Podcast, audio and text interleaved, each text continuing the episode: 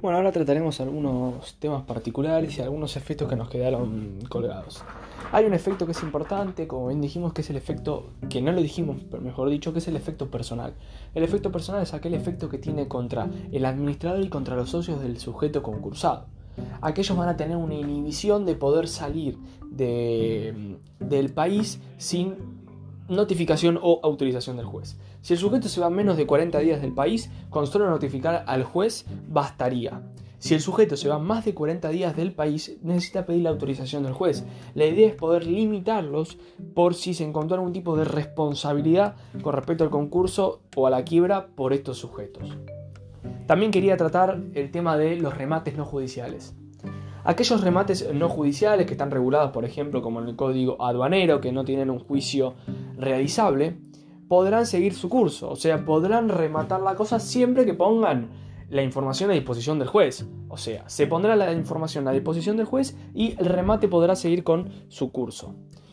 Pero es un remate no judicial. Con respecto a aquellos remates judiciales, el juez podrá determinar, siempre que sean sobre derechos reales, por ejemplo, prenda o hipoteca, y que tengan relacionados con bienes que están afectados a la producción ordinaria y que pueden tener un alto eh, grado en la actividad, alto grado de, consecuencias en la actividad ordinaria, puede suspender esa, ese remate judicial por lo menos 90 días.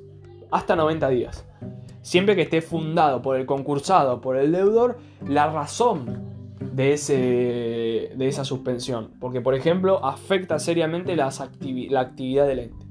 Después de esos 90 días, el remate se tiene que realizar. Es un privilegio especial el remate se tiene que realizar. No puede suspenderlo el juez de manera indefinida.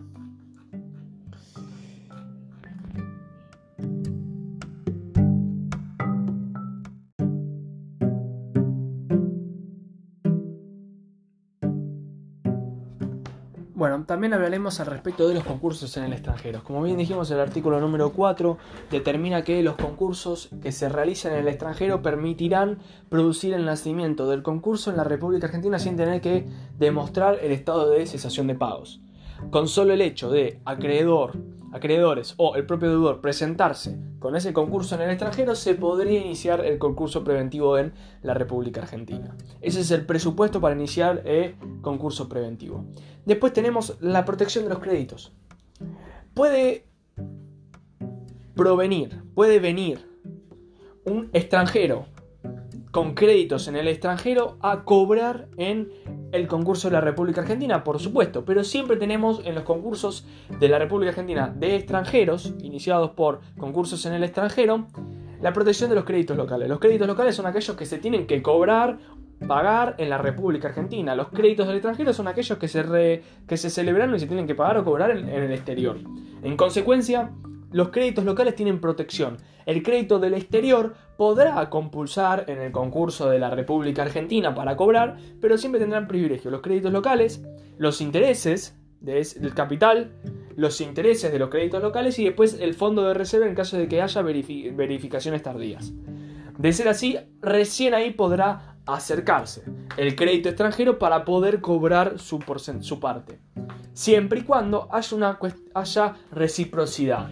¿A qué nos referimos con reciprocidad? Siempre y cuando a el país de origen del crédito extranjero que está viniendo a compulsar en el, concurso en la República Argentina te permita le permita a los créditos locales compulsar en el extranjero en ese crédito, en ese concurso, con sus créditos locales. O sea, se haya reciprocidad de políticas. Yo como crédito local puedo compulsar en el concurso del extranjero.